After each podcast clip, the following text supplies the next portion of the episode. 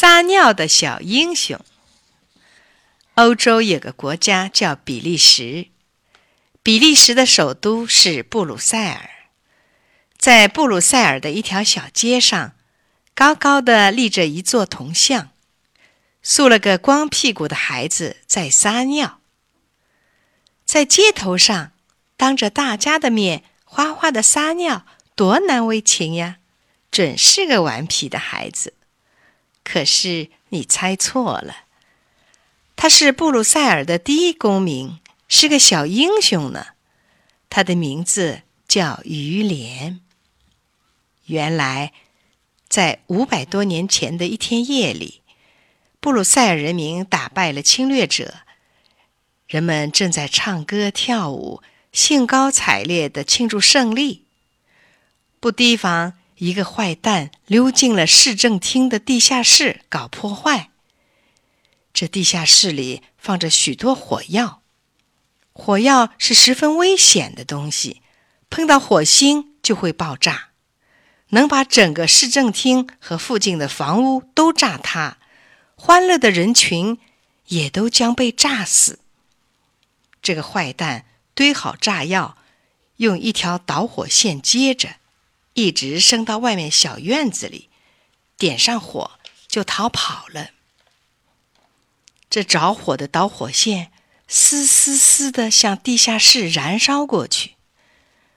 正在那里做游戏的小鱼莲发现了这危险的火花，哎呀，这多么可怕呀！鱼莲想，得赶紧用水把火扑灭。可是。到老远的地方去打水，已经来不及了。怎么办呢？聪明的小鱼莲一急，急出个法子来。他朝着导火线撒了一泡尿，火花被浇灭了。布鲁塞尔人民免去了一场大灾难。人们多么感激小鱼莲呀！为了永久的纪念他，就请艺术家。给他塑了这座铜像。